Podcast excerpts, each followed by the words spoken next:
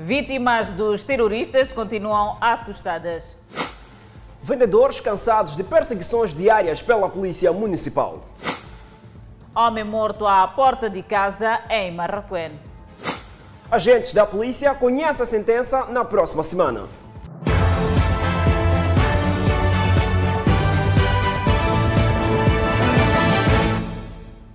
Boa noite, este é o Fala Moçambique. Conecta nós também através das redes sociais e da Rádio Miramar em todo o território nacional. Vamos a Cabo Delgado. O drama humanitário resultante da invasão terrorista à vila sede de Palma continua.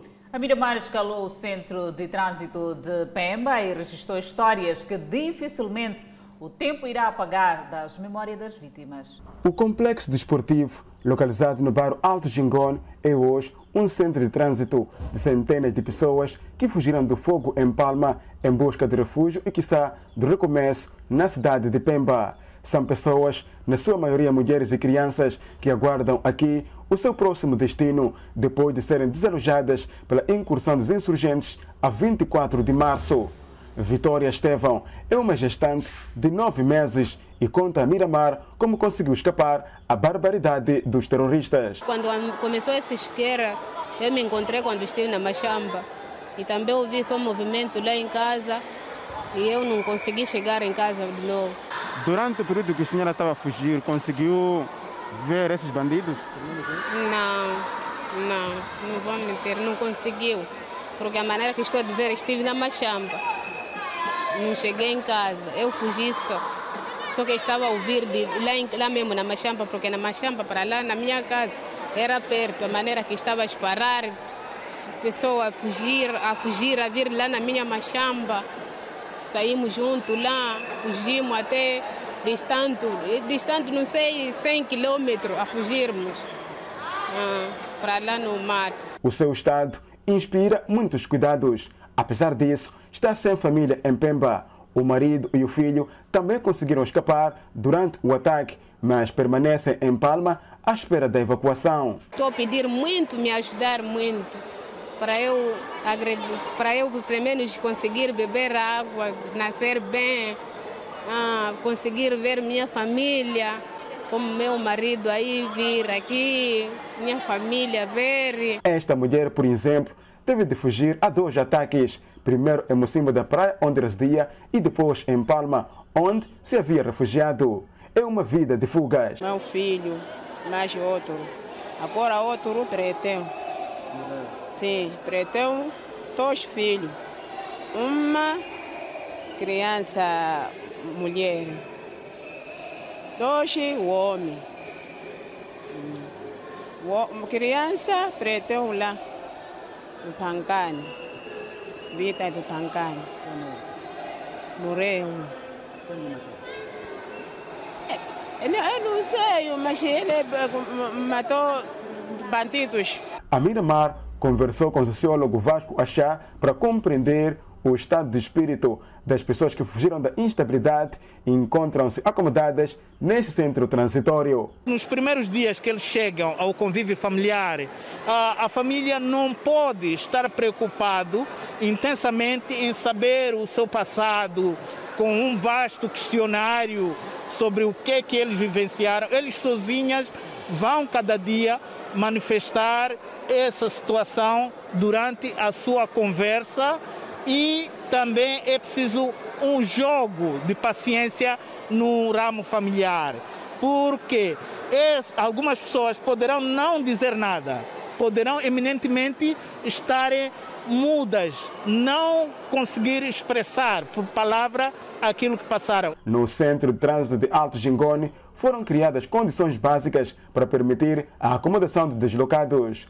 Autoridades, organizações humanitárias e voluntários prestam assistência às vítimas de terrorismo. Ainda sobre ataques em Cabo Delgado, o presidente do Botswana, Mungwese Massis, convocou uma reunião da Comunidade de Desenvolvimento da África Austral, SADC, para a próxima semana a fim de discutir medidas de intervenção regional para a resolução do conflito armado em Cabo Delgado. O presidente Massis realizará esta reunião na próxima semana na sua qualidade de presidente do órgão da SADC sobre política, defesa e segurança, referiu o porta-voz do Ministério da Defesa da África do Sul, Sipiwi Ndlamin. Ndlamin disse ainda que o governo de Pretória reiterou o seu apoio às iniciativas regionais da SADC e da União Africana que procuram alcançar paz e estabilidade no continente incluindo na África Austral. Entretanto, o Exército da África do Sul localizou pelo menos 50 sul-africanos que se encontravam desaparecidos devido aos atentados terroristas em Palma. E seguimos com outras notícias. Residentes do bairro Agostinho Neto travam tentativa de remoção de um PT. Segundo a equipa da EDM, o posto de transformação tem uma capacidade acima do consumido pelos moradores, daí a substituição do mesmo. Foram cerca de 15 anos que os residentes do bairro Agostinho Neto clamavam por corrente elétrica. O problema foi resolvido e nos últimos tempos era a fraca qualidade da corrente, até que em dezembro último este PT veio melhorar as coisas neste bairro. O cenário mudou de figura na manhã deste sábado, quando uma equipe da EDM, como mostra este vídeo amador, chegou com o intuito de remover este PT e substituir por um outro menor, segundo contam os populares. Diz que este PT é de maior, é de maior capacidade e que o bairro não está a consumir uma energia equivalente ao PT que eles, que eles aqui colocaram. Mas é de estranhar, né? Porque a priori houve um estudo para eles colocarem esse PT. Passando cinco meses, vem alguém sem nenhuma documentação, sem nenhum papel, sem, sem, sem com, na ausência das estruturas do bairro, vir mudar de PT. É, nós aproximamos, estava aí um jovem, dois jovens responsáveis uh, pelo ato, interpelamos, eles, eles, eles disseram, eles deram essa justificação, que não nos satisfez. Aproximamos a eles e questionamos, eles disseram que uh, iam remover o PT porque nós não consumimos o suficiente do bairro. Para além do facto de que na área onde está localizado o PT não há proteção, os moradores temem incidentes. Estamos a pedir, estamos a pedir PT para continuar aqui na Agostinho Neto. Estamos a pedir. Sem tirar esse PT aqui na Agostinho Neto. Nós estamos a pedir aqui na Agostinho Neto. A nossa equipe tentou sucessivamente entrar em contato com a Eletricidade de Moçambique para ter algum esclarecimento, porém as chamadas telefónicas não foram correspondidas até ao fecho desta reportagem. Construção de portagens na circular de Maputo entra em nova fase a partir da segunda-feira, com desvio nos locais onde as infraestruturas estarão implantadas. Entretanto, à medida que as obras avançam em alguns troços, a preocupação dos moradores aumenta. São seis meses de desvios ao longo dos locais onde as portagens estarão implantadas na estrada circular de Maputo. Para que o trabalho avance sem embaraçar o trânsito, há certas vias que estão a ser preparadas. É exatamente neste ponto onde irá nascer a nova portagem do Xiango. O que vemos é que os homens trabalham de forma incansável e as máquinas não param de roncar, de modo que os prazos de execução desta obra sejam cumpridos na íntegra. O desvio que está a ser criado é exatamente este onde me encontro composto por duas faixas de rodagem que irão servir para os automobilistas que irão sair da cidade de Maputo em direção a Marraquém ou a Zimpeto. Deste outro lado em que vou me dirigir, é por onde os automobilistas que irão sair de Marraquém e do Zimpeto em direção à cidade de Maputo irão passar. Trabalhos similares também decorrem no ponto onde vai nascer a nova portagem da Matola Gar.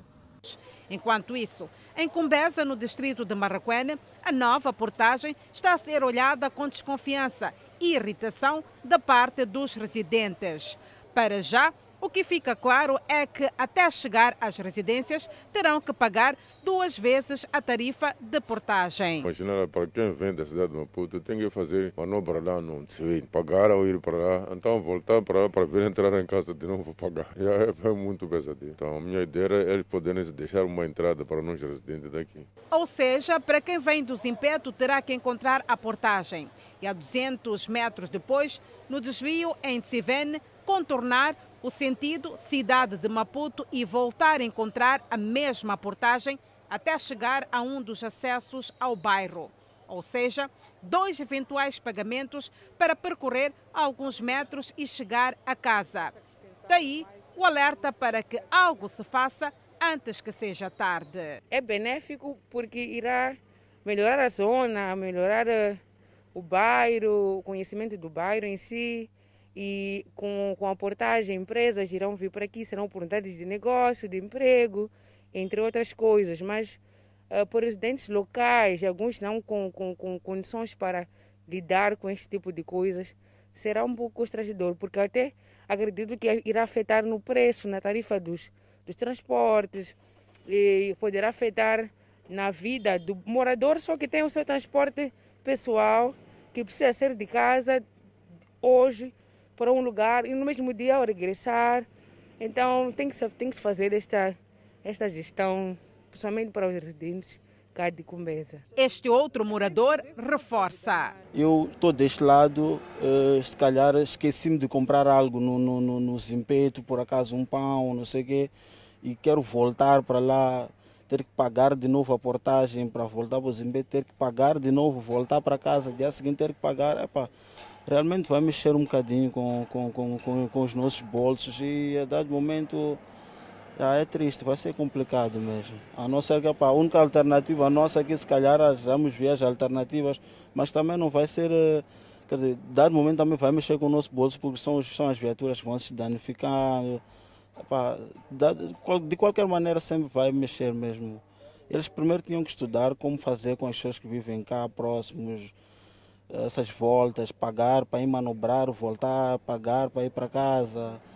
É, vai ser um bocadinho complicado mesmo. Criação de senhas para os residentes que vivem nas imediações da portagem, esta seria uma solução plausível. Vai ser oneroso realmente passar para lá, pagar, voltar também pagar. É um pouco oneroso realmente. Tem a ver. Agora não sei se talvez ou uma senha para o pessoal quando passar para lá, a volta, diga alguma coisa, né? Sim, talvez já sim. Quem opera na via como transportador receia por dias tenebrosos. Neste momento, que nem agora, levamos 3-3. Não compensa.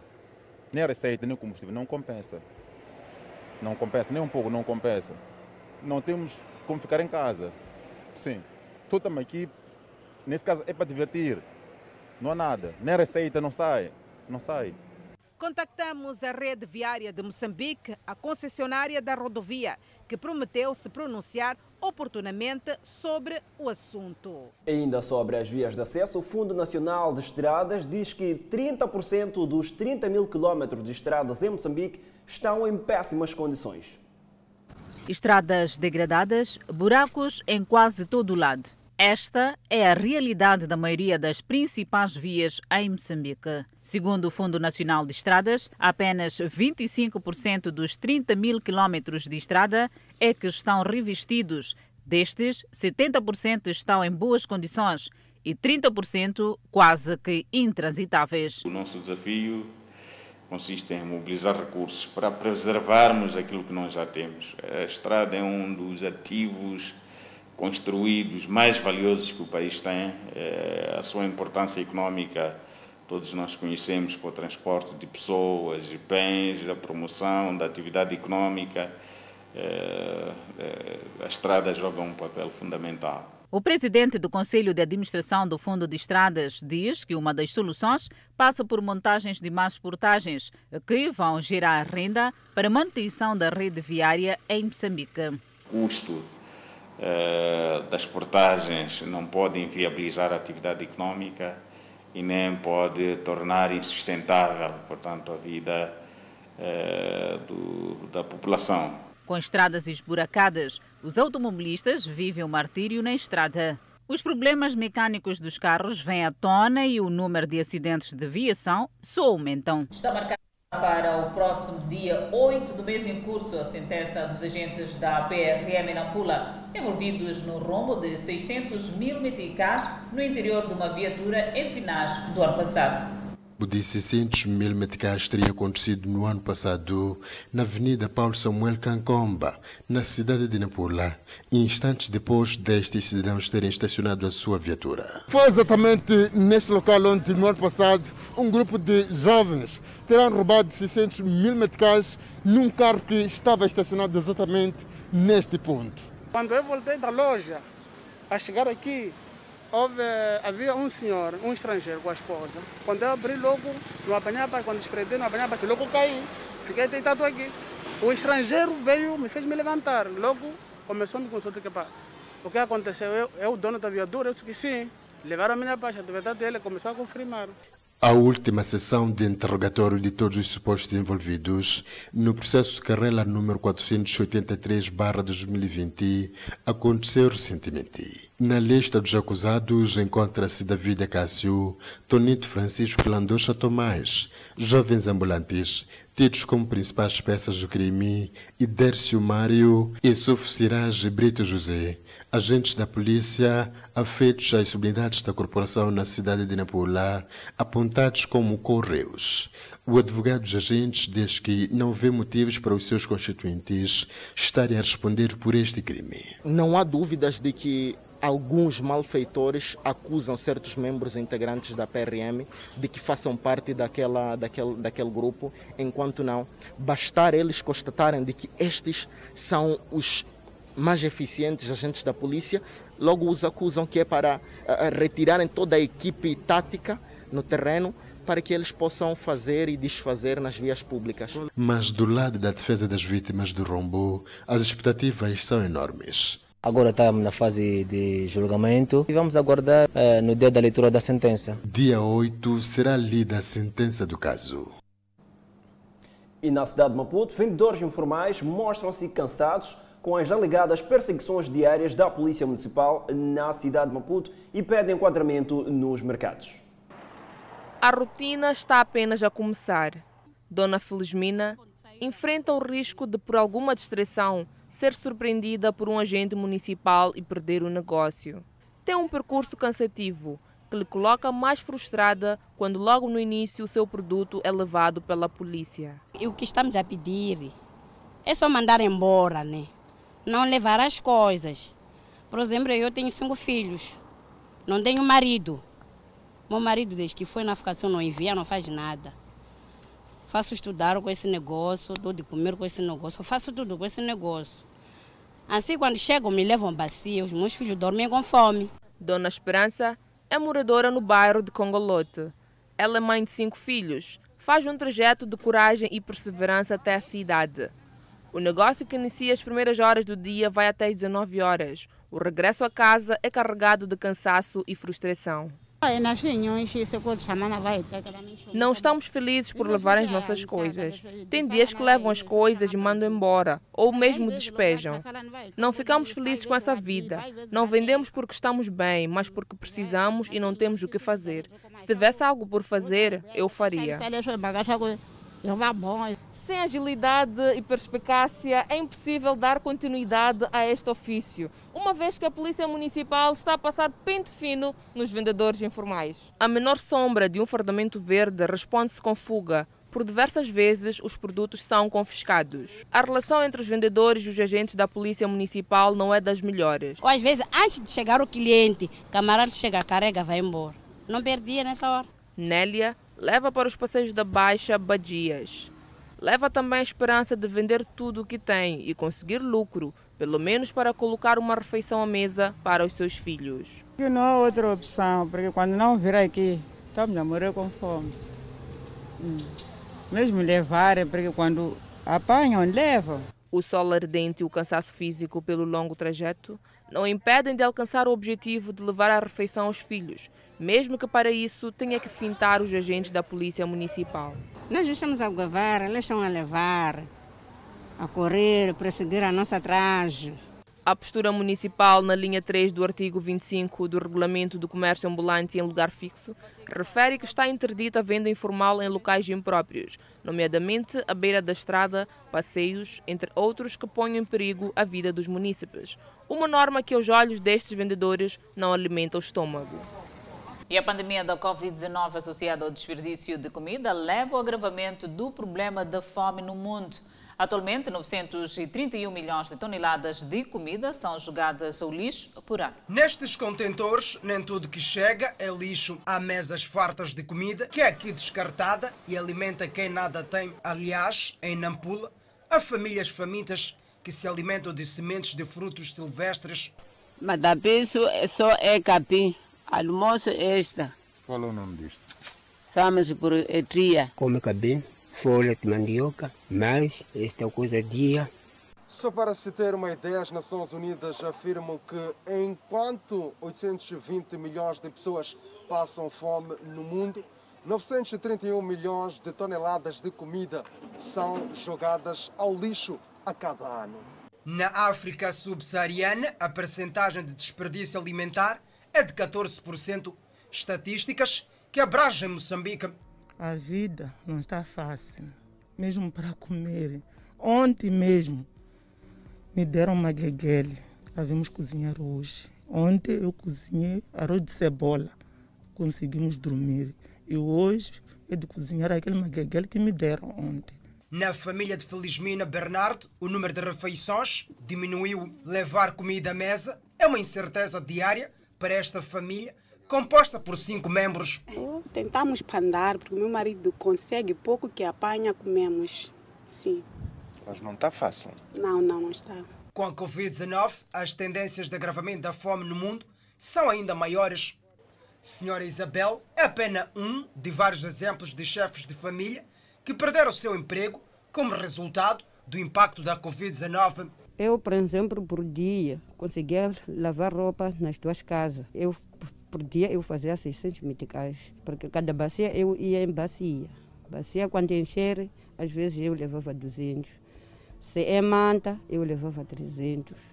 Então, eu vivia de andar a lavar nas casas das pessoas. Por isso, garantir uma simples refeição nesta casa ficou ainda mais difícil. Porque doença está a ir para frente, não está a ir atrás. Então, assim, estamos a pedir apoio, porque não temos nada, nada de nada, nem comida, nem o que, não temos nada. Casa é de aluguer. Com a nova situação, o número de pessoas a enfrentar uma crise de fome aumentou em cerca de 121 milhões de pessoas este ano, como resultado dos impactos socioeconômicos da pandemia. E para a alegria de muitos, começa a chegar já aos mercados o camarão após o fim do período de veda. Porém, as revendedeiras reclamam que o fim da veda do camarão coincidiu com uma época que não há grandes quantidades deste produto no mar. Há pelo menos 20 anos que a rotina da Dona Domingas é a mesma: comprar e vender camarão. Viu-se por alguns meses parada, pois o seu ofício é a venda do camarão. Não esconde que foram momentos muito difíceis que, por essa razão, teve que se reinventar. Não era fácil, não foi fácil. Mas pronto, deu para passar aqueles dias ali. Não havia nada. O camarão hoje que compramos a 150. Antes comprávamos a 300. 300 meticais, não era fácil vender. O período de veda do camarão tem como um dos principais objetivos permitir a reprodução e crescimento da espécie, o que para a Dona Lúcia não tem acontecido. Eu já não estou a perceber nada, porque agora disseram de que o camarão para crescer, mas só, só sai esse pequeno, esse grande é pouco. Um barco, aqui são três barcos que trouxeram esse camarão aqui. É o único tipo. Aquilo é veda por veda, mas não é porque o camarão está a crescer. Não é porque o camarão está a sair muito também, não. O camarão que sai bem é este aqui. Este pequenino aqui. Só trabalhamos muito com este camarão aqui.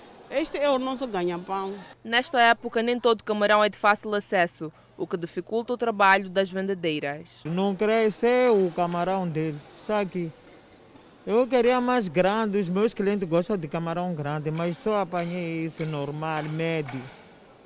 E está cheio de fino. Por outro lado, os consumidores mostram-se satisfeitos com a retoma da venda de camarão e dizem ser uma mais-valia. Recebemos com muito agrado a abertura né, das vendas, porque a gente precisava sempre, a gente sempre gosta de mariscos, né? E quando não temos a possibilidade de comprar, uh, não ficamos felizes. Agora estamos felizes, compramos Normalmente. Entre sorrisos escondidos por detrás das máscaras, as poucas vendas que conseguem fazer ao longo do dia trazem satisfação às vendedeiras. Uma satisfação que não se esconde, o olhar também fala por si. Alegria mesmo.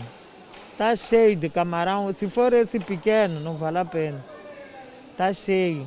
Devido à pandemia da Covid-19, as vendedeiras afirmam que o fluxo de clientes reduziu muito e o facto de muitos restaurantes terem fechado as portas contribuiu para a falta de clientes. O tempo de camarão é que, aquele que passou de venda, agora já não há camarão. O negócio também não anda por causa de, de coisa desse que eu vivo. O período de veda iniciou no dia 1 de novembro de 2020 e terminou no dia 31 de março do ano em curso. E agora sobre os impactos das medidas restritivas da Covid-19, o volume de negócios de lojas de conveniência na cidade de Maputo reduziu em cerca de 70% em 30 dias. Os gestores pedem alargamento do horário de funcionamento para saírem do sufoco. Compatriotas. Na contagem decrescente para o chefe do Estado, Felipe News, se dirigir-se à nação, no âmbito das medidas restritivas para conter a propagação da Covid-19, os horários estabelecidos para a atividade comercial são um calcanhar daqueles pelos homens de negócios. Na manhã deste sábado, a nossa reportagem fez uma ronda pelas lojas de conveniência que funcionam nos postos de abastecimento de combustíveis na cidade de Maputo. Os gestores dizem estar a acumular prejuízos por conta da restrição no horário. Nós vendíamos muito bem. Após a segunda, após a segunda, a, a, o segundo, de, o segundo decreto, nos, nós tivemos um decréscimo maior. Nós, praticamente o gráfico baixou mais de 70% em termos do, do nível de vendas. É, é, triste, né? é complicado por onde estamos aqui, que é para trabalhar. Como disse, as bombas é, funcionam 24 horas. Só que infelizmente com, com, com estas medidas não podemos atender os clientes. E às vezes, até certo ponto, os clientes chegam a, prontos, a zangar-se. Um dado curioso nesta medida. Os postos de abastecimento de combustível funcionam 24 horas. As lojas de conveniência funcionam até 19 horas. No entanto, na região do Grande Maputo, há um recolher obrigatório a partir das 21 horas. Os gestores questionam a racionalidade destas medidas. Para a Confederação das Associações Econômicas de Moçambique, o racional é que as lojas de conveniência funcionem 24 horas e ajustar o recolher obrigatório na região do Grande Maputo. Julgamos que este horário de recolher obrigatório é impraticável, visto que, mesmo para os estabelecimentos que encerram às 17 horas, dadas as distâncias que separam os trabalhadores dos seus postos de trabalho e residências, aliados à conhecida crise da falta de transportes. Os gestores das bombas de combustíveis referem ainda que os produtos vendidos nas lojas são os que mais rendem, pelo que o governo deve rever as medidas. Nós esperamos que ele abra mais espaço, que a gente possa trabalhar mais no período noturno. Com as medidas restritivas em vigor, alguns postos de abastecimento de combustíveis reduziram o número de trabalhadores. E agora sobre criminalidade, um homem foi assassinado de frente à sua residência na madrugada deste sábado no bairro Guava, distrito de Marraquém. É o choro de uma mãe que perdeu seu filho de forma brutal. Uma agressão fatal durante a madrugada tirou a vida do homem de 36 anos de idade. Foi mesmo em frente à sua residência que tudo aconteceu. Vários são os vizinhos que ouviram uma série de gritos durante a madrugada. Entretanto, poucos deles poderiam acreditar que o pior ia acontecer. E logo pela manhã, o corpo da vítima foi encontrado neste local. Saí, fiquei na varanda. Quando fico na varanda, aquele senhor diz que pá, mataram alguém aqui. Mataram uma pessoa, mataram uma pessoa. Saímos, quando eu aproximo, vejo que é meu sobrinho que mataram. Ele é meu sobrinho. É isso, ninguém, ninguém vai explicar a verdade como que a coisa foi. É, o que aconteceu aqui é, é um massacre terrível. Por da maneira como assassinaram esse homem, eu nunca vi na minha vida. Estou a ver nos filmes. Tiraram tudo aqui, todos os gurguanos dele tiraram. Está a ver? É uma coisa que, é pá, nem sei como é que posso explicar. Porque esse jovem era um batidor uma pessoa que sai de manhã, vai vender lá na Baixa e volta aqui em casa. Vizinhos e amigos, totalmente abalados, ainda não compreendem a real causa deste ato macabro. corpo estava estatelado e haviam amarrado os braços atrás e epa, haviam mesmo cortado mesmo a cabeça total. Hum, aquilo não era só. Aquilo era fatal. Era fatal. Este homem, que partilhou os últimos momentos com a vítima, ainda em vida, diz ter sido surpreendido com a notícia. E até ontem, às 20 horas, estava conosco a, a brincar aqui. Eu saiu, deixou ela ali na estrada, que eu disse que vou descansar e depois fui descansar. Agora de manhã, uma senhora passaram a me acordar a me dizer que os seus amigos foi matado. O grito que soa é de busca por justiça e esclarecimento da morte o mais urgente possível. Queremos que a justiça, né, se tivermos uma justiça mesmo boa, que arranja-se um, um, um mecanismo que seja justiça, porque é triste mesmo, de verdade. Eu, eu gostaria que a, a, a, polícia trabalhasse bastante para descobrir essas pessoas, que é para poder fazer a justiça. Eles tinham que responder por esse problema. O corpo da vítima foi removido pelo Serviço Nacional de Investigação Criminal logo nas primeiras horas para a devida investigação do caso. E o caso a seguir foi reportado há sensivelmente duas semanas pela televisão Miramar e por isso o posto administrativo da Matola Rio toma medidas para evitar mais afogamentos em tanque piscícola em que uma menina de 8 anos morreu afogada. Reduzir a profundidade do local e reforço na vedação do espaço são ações a serem implementadas. O afogamento de uma menina há duas semanas neste tanque piscícola deixou o quarteirão 2 Célula C na Matola Rio em lamentação. No local onde o acidente fatal ocorreu, os residentes reforçaram a segurança. Nós proibimos as crianças de muito mais brincar nesse espaço, porque muitas as pessoas de virem para cá. Permitimos só a senhora que cuida do terreno, muito mais para Machamba, não Machamba, assim. Mas as crianças que vão para lá proibimos, máxima vigilância mesmo. Uma medida que está a surtir efeitos. Menores de idade, em especial, dizem que do buraco da morte querem distância. Ficamos com medo de brincar aqui nessas águas, são profundas. Sim, já não aproximamos mais. A morar na Matola Rio há mais de 20 anos, Dona Samaria já acompanhou muitos casos de afogamento no mesmo espaço onde Gracinha pereceu. A mulher, apelidada como conselheira da zona, diz que o reforço da vigilância não é o suficiente. Epa, aquilo ali foi triste, porque a pessoa que abriu aquela cova, depois ele morreu.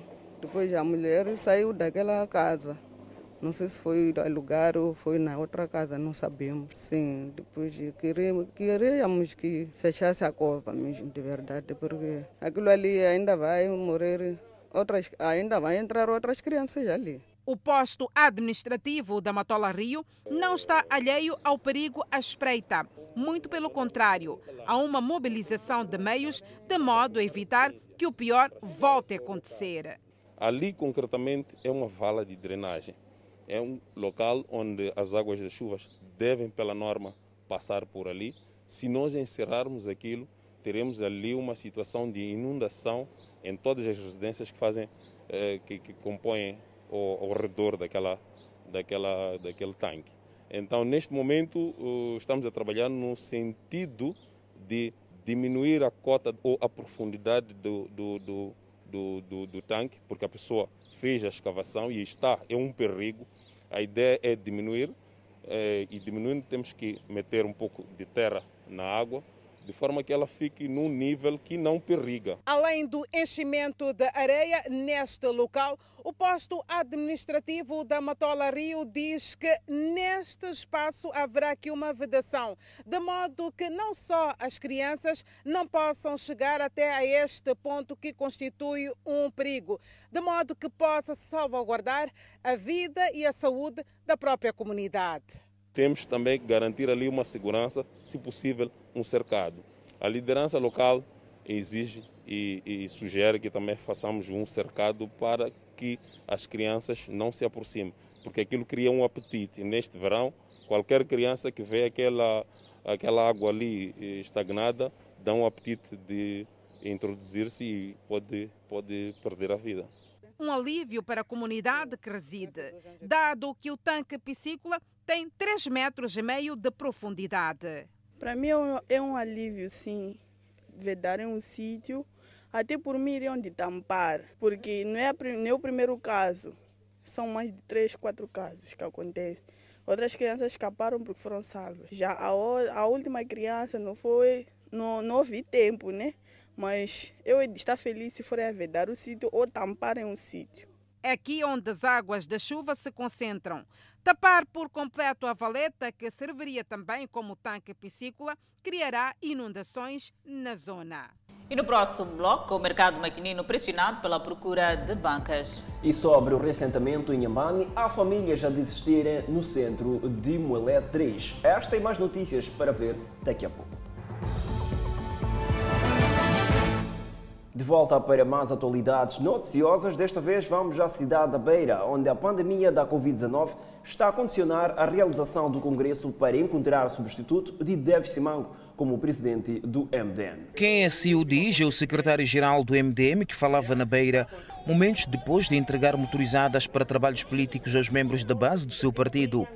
José Domingo precisou que o Congresso para encontrar o substituto de Davis Simango está dependente da reunião do Conselho Nacional que deverá marcar a data da reunião magna, mas o momento atual, devido à pandemia da Covid-19, não permite o partido reunir os membros que compõem este órgão. Como sabeis que estamos no momento da pandemia, queremos estar livre para podermos solicitar os membros do Conselho. Quando falamos do Conselho, no Movimento Democrático de Moçambique, estamos a falar cerca de 160, 170 pessoas e numa sala, o que não é permitido pela condição, é, é a primeira situação. O Congresso só será possível após o Conselho Nacional, que é digno de convocar o Congresso. José Domingo explicou que ainda não há uma data exata para a realização da reunião do Conselho Nacional, mas que o partido não irá ficar muito tempo sem um líder que guie os seus destinos. O partido não pode viver eternamente sem presidente. Este, que é certo, vamos ter presidente, haverá eleição, haverá. Agora cabe o momento, o dia, de acordo com as circunstâncias também da, da, da situação que se vive. Sobre os possíveis candidatos que tenham mostrado interesse em concorrer à sucessão de Davi Simango, José Domingos disse o seguinte: As candidaturas são anunciadas depois da marcação. Não é? Agora é prematuro, vai se entregar a quem? É preciso acionar-se o mecanismo do Congresso e nessa altura vão submeter as suas candidaturas, as pessoas interessadas. Na ocasião, Albano Cariz foi oficialmente apresentado aos membros do MDM como presidente do Conselho Autarco da Beira, que substituiu Davis Simenco, que perdera a vida em 22 de fevereiro. E algumas famílias retiradas do bairro Xalamba, em Nhambane, para serem reassentadas em Mulher 3, estão a abandonar a zona de reassentamento por alegada falta de condições. A informação foi confirmada pelo secretário do bairro Mulher 3 em Nhambane, Alberto Mbanzi. Estamos no Bairro Melé 3, aqui na autarquia de Inhambane. É justamente nesta zona onde estão a ser reassentadas as 70 famílias que viviam em Xalambe. Uma zona em que sofre-se muito de inundações em tempo chuvoso. As autoridades a nível deste bairro relatam casos de famílias que estão a desistir devido à falta de condições. Veio uma caminhoneta que retrou uma das famílias, mas foi aquela hora das 19, nem cheguei a se perceber, mas eu vi que essa pessoa está a sair do terreno para onde ele desejou. Hum, saiu uma família aqui, hum, mas era aquela hora das 19, entre 19 e 19 e 30. Entrou o caminhão, carregou, foi. Ainda segundo este dirigente, além dos reassentados, algumas famílias que também adquiriram espaços nesta zona têm vindo a pautar por desistência, fato que contribui para o surgimento desta mata. Neste terreno temos 137 talhões, marcado em 2012. Sim. Nem todos ainda não foram ocupados? Foram ocupados, só que as pessoas não usaram aquele uso, o aproveitamento da terra. Ocupou a pessoa, deixou. Sim, sim. E cria também constrangimento. Queria muito, muito, muito mais mesmo. Questão das cobras, não cobras. É, normalmente, quando compra espaço, a pessoa tem que lavrar ou semear alguma coisa. Sim. Abdul Mussaji é quem coordena o processo de reassentamento destas famílias. Confirma a falta de condições nesta zona. Tal é o caso de energia elétrica e água canalizada. Mas garante que ações estão em curso para ligação da corrente em curto espaço de tempo. As condições básicas aqui estão sendo criadas. O mais importante aqui agora é esperarmos a FIPAG, que neste momento está a trabalhar para poder transferir os antigos contadores que estavam lá para cá e a, a EDM também, está fazendo o mesmo. Por isso que estamos a abrir as estradas para que a EDM possa trabalhar à vontade e a FIPAG também possa trabalhar à vontade, a fim de abastecer água potável em cada morada. Este responsável assegura ainda que as famílias aqui reassentadas têm vindo a receber alguns víveres alimentares, entre outro tipo de apoio. Foram dados aqui 5 litros de arroz, 1 litro de óleo e 3 latas de sardinha. No total, são 70 famílias que deverão sair de Xalambe para Moelé 3, sendo que até então já foram retiradas 26 famílias. De Inhambane para a província de Tete, antigo governador defende-se das acusações no caso de tentativa de usurpação de 50 hectares de terra na comunidade de Benga. Foi há sensivelmente uma semana que a Miramar reportou a preocupação de 102 camponeses que acusam o antigo governador de Tete de tentativa de usurpação de 50 hectares de terra na localidade de Benga, no distrito de Moatese. Na altura, o governo do distrito de Moatese confirmou 50 hectares legalizados, tendo ainda desconhecido os restantes 50 em disputa. E submetemos esta informação aos colegas do Serviço Provincial de Geografia e Cadastro e os colegas lá confirmaram a existência de 50 hectares. O antigo governante Virgílio Ferrão desmente tudo e apresenta este documento que assegura e o legitima como dono da área em causa. Eu fiquei admirado vendo aqueles que dá permanente a dizer aquilo. Mas não estou tão admirado porque, como disse, é um esquema. É esquema de funcionários. É uma rede que vocês também têm que ajudar a desmantelar essa gente. Ferrão revela ainda que houve a consulta comunitária e que o caso já foi julgado, tendo ele vencido a causa. Aqueles outros líderes estão a se aproveitar, são de escalão C. Aqueles estão a se aproveitar das situações. Se for a vasculhar mais, vai ver que aqueles receberam dinheiro. Okay. Ah, bom, está no segredo de justiça. Mas tenho provas disso, mas eu não posso também adiantar muito. Mas receberam. Se tivesse estado no, no julgamento em que eles perderam o caso, o juiz perguntou, mas eles disseram que não sabiam, mas tem documentos que eles receberam. A comunidade de Benga desconhece e desmente a suposta sentença a favor do antigo governante e explica que apenas foram ouvidos pelo Tribunal Judicial do Distrito de Matise, que, por sua vez, deixou recomendações. A recomendação do tribunal foi de que nem o senhor Ferrão, nem seguir a comunidade, ninguém pode fazer atividades lá no terreno do momento. Vocês devem esperar, a comunidade devem fazer um documento, meter o processo no tribunal para a gente podermos julgar. E a partir daí, onde o tribunal já vai poder decidir. Em vez de estarmos a falar muitas coisas, o Ferrão não vai fazer nenhuma coisa lá embaixo, não vai fazer nenhuma coisa Preferimos de a gente morrer por causa da, do, dos nossos bens. Repito, preferimos de morrer ali onde a herança dos nossos bisavós. A liderança local explica sobre a referida consulta comunitária. A consulta comunitária que está a se falar fez, sim senhor, mas já, são 50 hectares de lugares que ele já fez o seu trabalho lá e já, já vedou e tudo e ele está lá. Ele tem que ouvir o que, que a população quer. Eu estou a favor do povo. Estou a favor do povo, não estou a dizer que fui comprado. Ah, foi comprado, não sei o que, comprado com quem. Sabe-se que depois da reportagem da Miramar, três reuniões para conversações entre a Direção Provincial de Geografia e Cadastro, o SDPI do distrito e a comunidade local foram adiadas. E o mercado do maquinino na Beira ultrapassou a capacidade instalada de mil vendedores para perto de 3 mil. Osmano Moisés, jovem de 27 anos, conta que perdeu o seu primeiro emprego logo que a crise imposta pelo surgimento do novo coronavírus começou a ter efeitos negativos no nosso país. Para não sentar em casa enquanto aguarda por ingresso na universidade, optou por fazer um negócio e o local encontrado foi o mercado do maquinino. Está a valer a pena, mas nem sempre, alguns dias. Bom, está a valer a pena nesse caso porque tem alguma ocupação do que, do que ficar em casa. Sim, sim, sim, sim, está a valer a pena por isso. Para mim, eu vejo que vale mais a pena estar aqui do que estar em casa. Tal como o Semano Moisés, há muitos vendedores que chegaram neste mercado nas mesmas condições. Uns conseguiram espaço no interior do mercado e outros nem por isso. A comissão do mercado diz que a cada dia tem sido um enorme desafio. Falando do mercado maquinino, de dizer que sim, vai a caber a todos eu quero que pode não, porque também o mercado maquinino foi feito para um determinado número. E dias por dia nós estamos a receber as pessoas. O mercado do maquinino, que é de referência ao nível da capital provincial de Sofala, tem a sua capacidade instalada para mil vendedores. Mas hoje, por conta da pandemia da Covid-19, em que muita gente perdeu o seu emprego e encontrou efetivamente a alternativa no negócio, o mercado passou a ter perto de 3 mil vendedores, o que acarreta efetivamente cuidados no sentido de que as mesmas comunidades que aqui vêm possam, obviamente, cumprir com as medidas de prevenção da Covid-19. Usamos também o outro sistema de escala.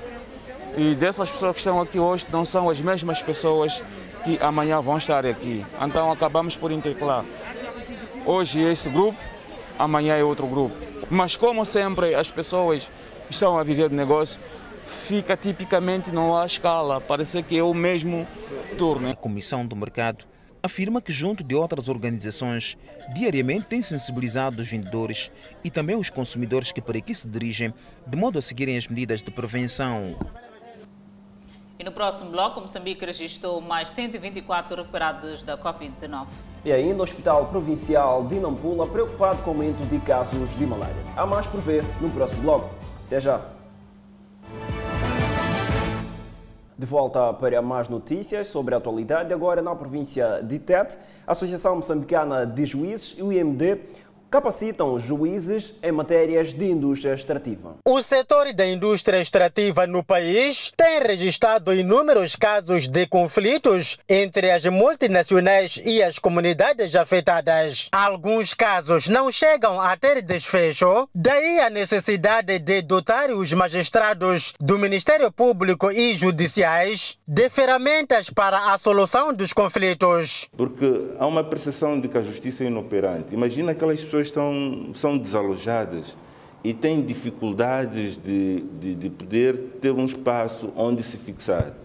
O único recurso que elas encontram são os tribunais. Querem que a Procuradoria seja atuante para levar os casos ao Tribunal e o Tribunal tomar uma decisão que seja para pacificação social. O Instituto para a Democracia Multipartidária, que também abraçou a causa, aponta casos que constituem preocupação não apenas para as populações afetadas, como também para o governo na província de Tete. Temos a comunidade de Caçoca, no distrito de Marara, onde cerca de 289 famílias reclamam por um reassentamento adequado desde o ano de 2012. Na comunidade de Cateme, a comunidade de Cateme, digo, ficou sem o cemitério público tem reivindicado por uma habitação condigna, por melhoria no acesso de transporte e de terras compatíveis para a realização da sua atividade, que é atividade agrícola. O governo da província de Tete olha esta capacitação como um verdadeiro balão de oxigênio e espera que se encontrem caminhos para a solução dos problemas que apoquentam os afetados neste setor. Os temas a serem abordados nessa formação permitirão partilhar pontos de vista e abordagens sobre os problemas institucionais comuns, trocar impressões e buscar soluções que vão ao encontro das legítimas aspirações da população no que concerne indústria extrativa. Enquanto procuradores apontam fragilidades no encaminhamento de processos desta natureza, juízes dizem que a morosidade na conclusão de alguns casos desta natureza tem que haver com a necessidade de melhor análise para que a decisão seja tomada em conformidade com a lei. Não sendo uma pessoa jurídica comunidade, há dificuldades de como fazer essa articulação, apontando certas pessoas como se fossem mentoras de confusão. E é nesse contexto que as comunidades socorrem de um advogado para poderem se defender. E em consequência disso, dependendo do estado de boa fé ou má fé e dos proveitos que o próprio advogado possa ter, as comunidades ficam abandonados. É, a morosidade não é de toda má, é uma questão de, de o Poder Judiciário poder fazer uma devida reflexão. Porque a pressa pode não nos trazer bons resultados. A província de Tete lidera a lista de casos de conflitos nesta área, onde desde o início da exploração do carvão mineral na região, ainda há famílias que aguardam o prometido reassentamento. Vamos espreitar o setor da saúde. O Hospital Central de Nampula preocupado com o aumento de casos de malária e de doenças diarreicas. Dos mais de 800 pacientes que deram entrada só no mês de março naquele hospital, duas pessoas perderam a vida. Março foi para o Hospital Central de Nampula um mês de enorme trabalho e pressão. No total foram atendidos 5.466 pacientes, contra quase metade do igual período do ano passado. 3.973 foram admitidos em serviços de urgência de medicina, 863 foram dos serviços de urgência de cirurgia e 630 dos serviços de urgência de ortopedia e traumatologia. E importa fazer menção que dos admitidos nos serviços de urgência de medicina, grande parte foi por malária, malária e as suas complicações, assim como as doenças diarreicas. Os casos de malária e doenças diarreicas continuam a ser as principais causas de mortes e internamentos a nível das unidades sanitárias na cidade e província de Nampula. A falta de observância dos cuidados alimentares de higiene pessoal e coletiva, incluindo o não uso das redes mosquiteiras, são apontadas como sendo as causas do aumento de casos destas doenças naquele ponto do país. Nós tivemos cerca de uh, 863 doentes admitidos por malária, dos quais resultou em dois óbitos por complicações da malária e tivemos cerca de 327 casos de pacientes admitidos por doenças diarreicas, que resultou em 97 internamentos. Esses internamentos são feitos no Centro de Tratamento de Diarreia, porque são todos os casos de suspeita de doenças também relacionadas à cólera. Enquanto isso,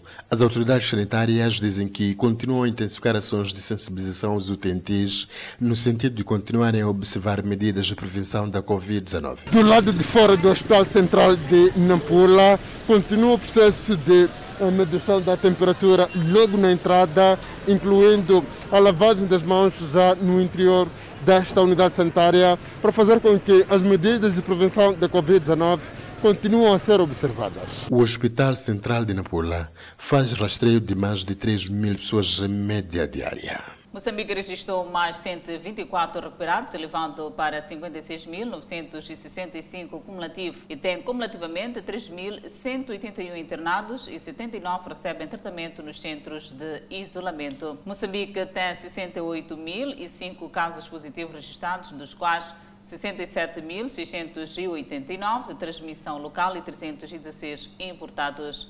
Moçambique testou nas últimas 24 horas 1.753 amostras, das quais 82 revelaram-se positivas. Destes, 80 são de nacionalidade moçambicana, um estrangeiro de nacional e ainda por identificar, resultando de transmissão local. Há registro de mais 4 mortes e sobe para 782 as vítimas mortais. Moçambique tem 10.254 casos ativos da pandemia viral. E seguimos com a página internacional.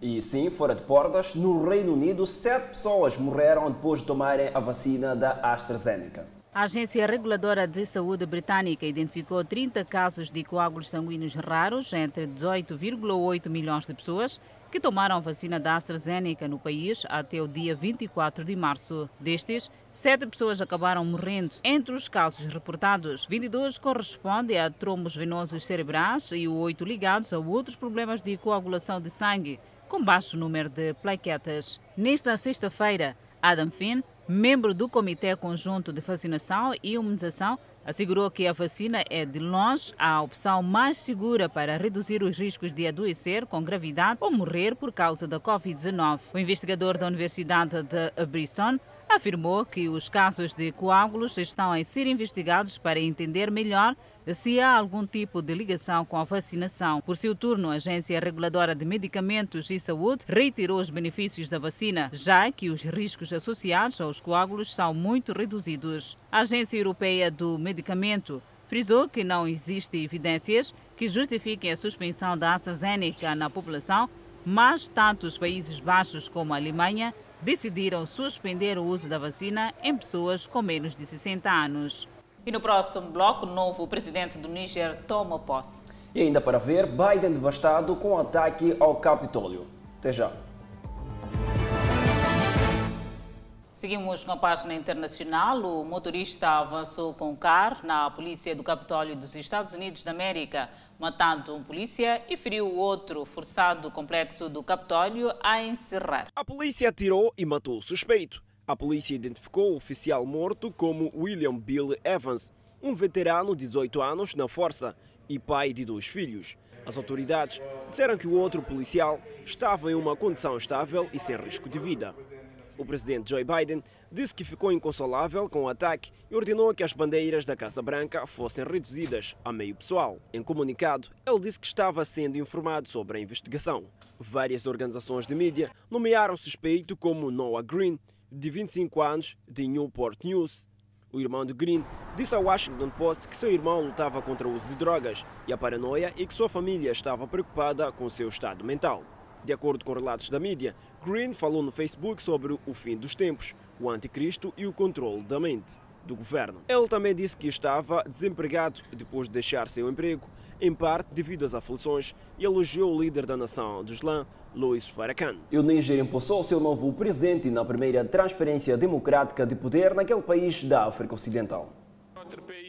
A posse do recém-eleito presidente Mohamed Bazoum ocorre dias depois que as forças de segurança do Níger frustraram uma tentativa de golpe militar no Palácio Presidencial durante a noite de terça-feira para quarta-feira. O Níger já enfrenta ameaças sem precedentes de extremistas islâmicos perto da sua conturbada fronteira com o Mali. Bazoum sucede ao presidente Mamadou Issoufou, que deixa o cargo após cumprir dois mandatos, de acordo com a Constituição do Níger. A decisão de Issoufou de respeitar a Constituição foi amplamente saudada e abre caminho para a primeira transferência de poder pacífica e democrática do Níger desde a sua independência da França em 1960. Bazoum prometeu ser o presidente eleito para todos os nigerianos durante o seu discurso de posse. Ao mesmo tempo, em que prometeu preservar a unidade e a fraternidade do povo nigeriano, ele disse que estava preparado para punir de uma forma ou de outra os envolvidos na última tentativa de golpe. Pelo menos 50 pessoas são dadas como mortas e 146 ficaram feridas em Taiwan após um comboio expresso com 500 passageiros a bordo descarrilar. Imagens mostraram algumas carruagens despedaçadas pelo impacto e outras amassadas, o que dificultava os esforços dos socorristas para alcançar os passageiros. No meio da tarde, ninguém ainda estava retido, embora os bombeiros disseram ter encontrado partes de corpos, o que significa que o número de mortos, incluindo o motorista, provavelmente aumentará. O governo de Taiwan disse que haviam 496 pessoas no comboio, incluindo 120 sem assentos. Muitos eram turistas e pessoas a voltar para casa no início de um feriado tradicional de fim de semana prolongado. E mais atualidade sobre a Covid-19, a Holanda suspendeu temporariamente o uso da vacina, da vacina perdão, AstraZeneca para pessoas com menos de 60 anos, após a morte de uma mulher que havia recebido uma injeção. Cerca de 10 mil consultas agendadas para vacinação foram canceladas como resultado da decisão. A decisão foi tomada após novos relatos da Agência de Monitoria de Medicamentos, LAREB, e discussões com as autoridades de saúde, disse um comunicado do Ministério da Saúde.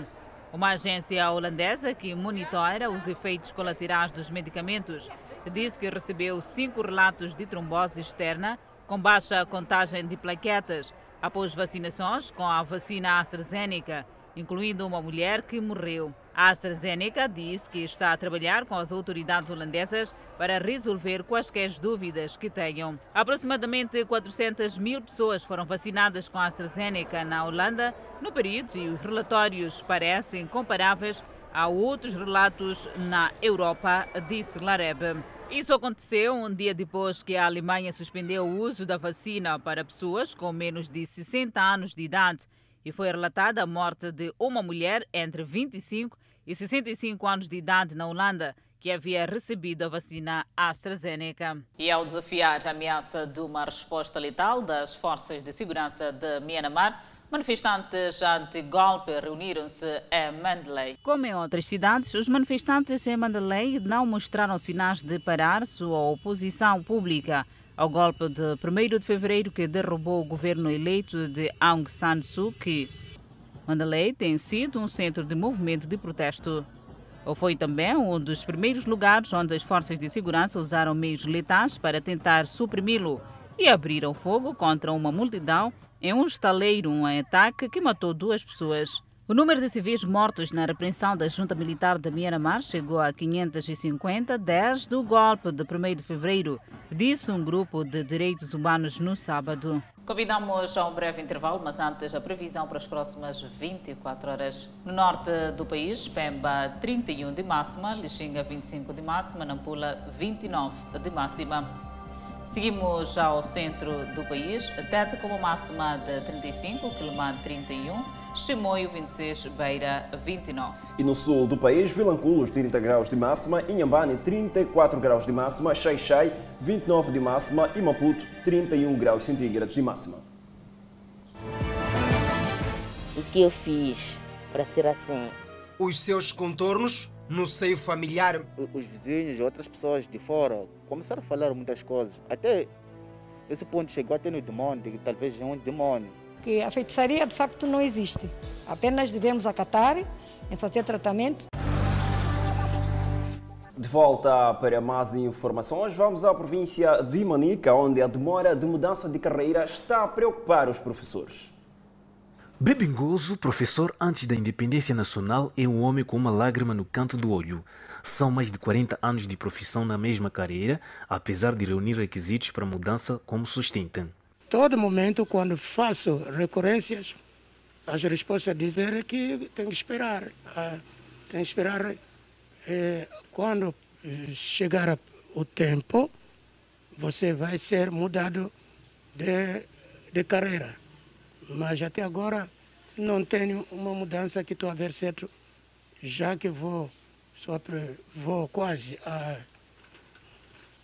a reforma por idade e tenho medo que saia na reforma como se uma, alguém que não foi reconhecido por nada. Para ele, a demora na mudança de carreira está a retardar sua vida. Yeah, eu tenho documentos dos. Eu fiz exposição exposições no setor do Estado e reclamando todas essas injustiças.